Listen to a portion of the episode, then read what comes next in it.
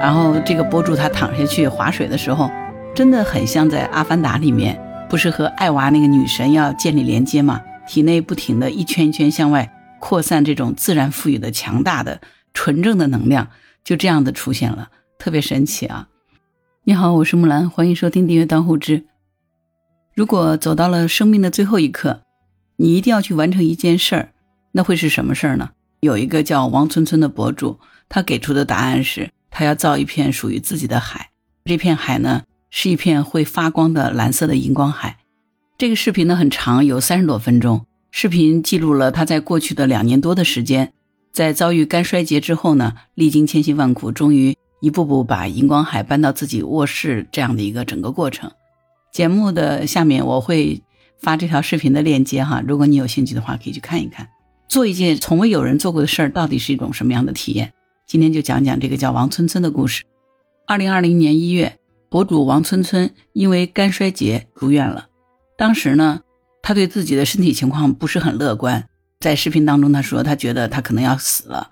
这个时候呢，他突然想起来没有完成的心愿，因为在之前他曾经想象过，如果他要结婚的话。希望他的新娘能够踏着荧光海朝他走过来。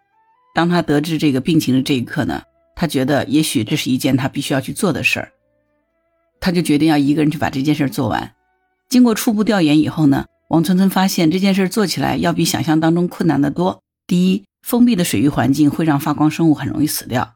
同时呢，你还要保证发光生物它是单一且有生命的，那么你就需要去找到一种合适的物种，并且创造合适的环境来培养。博主王村村，他其实就是一个完全的外行。通过各种资料的搜寻，他终于找到了一种各方面都非常完美的海藻的品种。这是一种长度仅有零点四毫米的发光假藻，但是呢，在市面上根本就没有办法买到。于是呢，他又通过搜寻，在中国的南海就有这种假藻的存在。但是坏消息是，要找到这些海藻呢，难度不异于大海捞针。为了保证这些海藻都能活着被保留下来。王村村大概做了一个估算，也就是在每一升海水里大概有两千到三千个海藻。如果要找到这种海藻呢，就只能不断的采集分装海水的样本。所以在经历了十几次潜水，进行了差不多一吨海水的取样之后呢，王村村终于用显微镜找出来了两个他想要的海藻。带着战利品，他连夜就飞回了北京，开启下一步的计划。在此之前呢，其实从来没有人大规模的养过这种发光海藻，所以呢，王村村也没有任何的参考资料。于是他突然意识到自己可能是这个世界上第一个做这件事的人。接下来，王村村就开始了和海藻一起朝夕共处的日子。海藻其实也有自己的作息规律，因为是晚上才会发光嘛。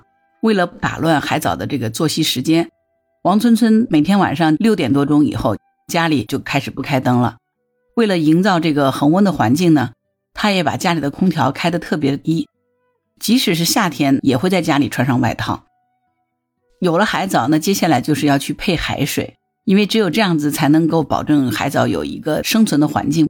不过呢，就在王村村以为离成功很近的时候，二零二一年的四月份，他意外的又被查出血小板减少性紫癜，生病的同时呢，也迎来了一个对他来说更加难以忍受的噩耗。一夜之间，海藻全部都死光了，仅存不到一百毫升，不知道是什么原因。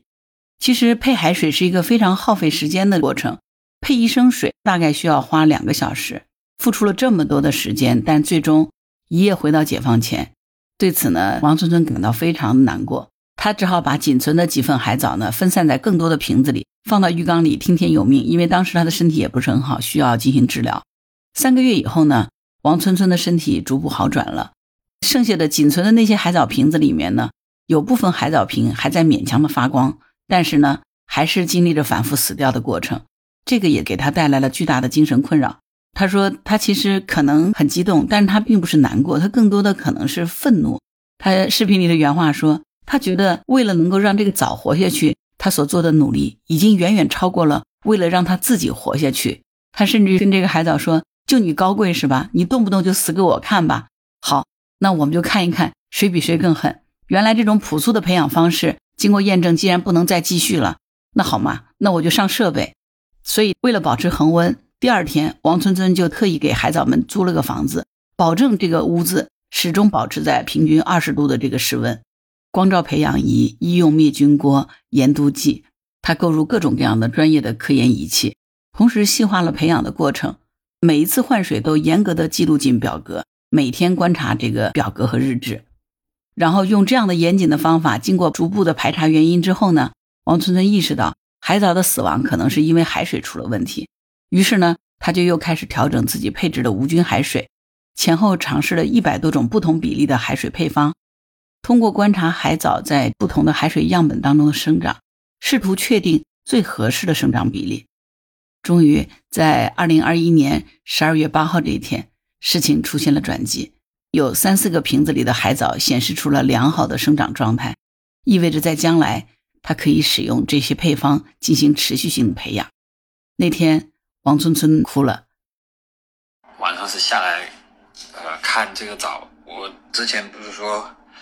就是其实我就是看这个藻，它其实已经就基本上就没有没有在发光的了。然后我就我就有点想放弃了嘛。然后后来我就觉得，就是你你不管怎么样，你还是是是就是把你能做的全全做了嘛。然后 然后我就是现在已经过了两天了。就是我两天之前我把我用了就是。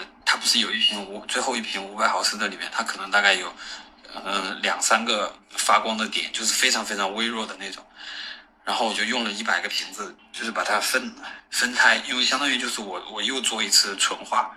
然后 然后我刚刚下来看这个藻的时候，因为我拍不出来，所以我只能跟你们讲，就是我刚刚下来拍那个藻的时候，我就发现有两瓶，就是里面它开始又有了，就是大概三四个发光的点。然后那个发光的亮度呢，就是你能看到是那种相对比较健康的那种那种个体的那种那种亮，所以我就，哎，就是我我不知道你们能不能理解我的那种那种心情，就是哪怕哪怕到最后可能他也没有活下去，然后然后现在现在我就是嗯。呃，可能它繁殖，因为还需要一点时间，我现在也不确定它能不能活下去，所以就是大概再等个几天，然后看一下这个状况。我只是，哎，就是我，我其实不是想哭，要不就是我，我只是想说，哎，就是就是有时候真的，你你就是再再试一下，就是可能，哎，你们自己去体会。就是 我的语言很很匮乏，你知道吗？对不起。就是可能这样子感感觉有点分裂，但是真的这一就是你不想你一年多每天起早贪黑的，就是这样一个结果，你知道吗？哎，我有点啰嗦，对不起，对不起。然后等等过两天，然后 再看一下状况。其实王村村的哭，我觉得不是难过，应该是那种喜极而泣，是吧？应该是那种绝处逢生的畅快所带来的希望。是因为他看见了生命的力量，那种绝境下坚持的韧劲儿，最终求得生存的那种喜悦，才会哭泣，对吧？不断的尝试带来的成功，给王村村重新带来信心。很快，时间就来到了二零二二年的四月十三号，那一天，他宣布他找到了最合适的配方。剩下的时间，他就是日复一日的重复着枯燥的配海水的工作，将剩下的需要的三吨无菌海水一点一点的配完。终于到了二零二二年十一月的时候，这个项目结束。那天，在黑夜的卧室里，荡起了一片梦幻一般的蓝色。这是一个意料之中的结果，但是王村村只是平静地坐在海水里，独自漫步，孤独地欣赏着这一抹静谧的蓝。他平躺在海水里，随着他手臂的摆动，整个周边就划起一波一波蓝色的荡漾，就好像是在《阿凡达》里面。和神灵艾娃连接起来以后，那个能量散发出去一样，那种如梦如幻的美。很多网友在下面的评论都说，这个实验真的太珍贵了，绝对是值得申请专利的。真的都已经形成一个课题了，可以写成一篇论文了。三年坚持去做一件事，并且是做到极致和成功。王村村的这个荧光海，已经不仅仅限于他个人的浪漫的想象，它已经是一场波澜壮阔的科研实验。这是一个理工人浪漫和坚持。感动哭了。对于我来说，我觉得这个视频触动的可能是很多成年人早已失去的那份执着和勇气。其实我们心中都有那些想做但是没有做到的事。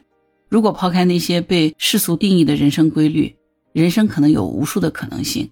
我觉得王村村这样的一个视频能够引起我们的共鸣，就是因为大多数的人看到这个视频以后，觉得现实的原因可能让我们没有能够去实现自己的梦想，但是在想象当中，我们也获得了慰藉和力量，因为真的有人就是这样的三年如一日的去做了这件事儿，用三年的时间去实现了他的梦想，只是为了把它做成。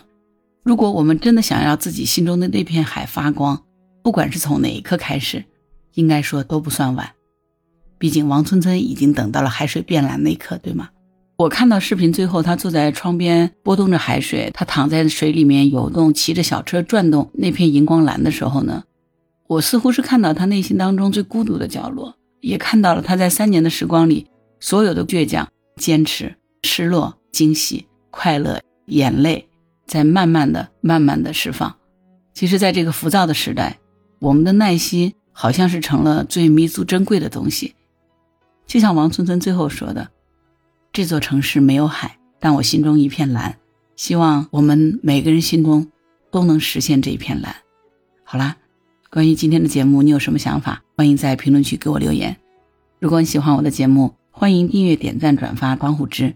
如果你喜欢木兰，也可以加入木兰之家听友会。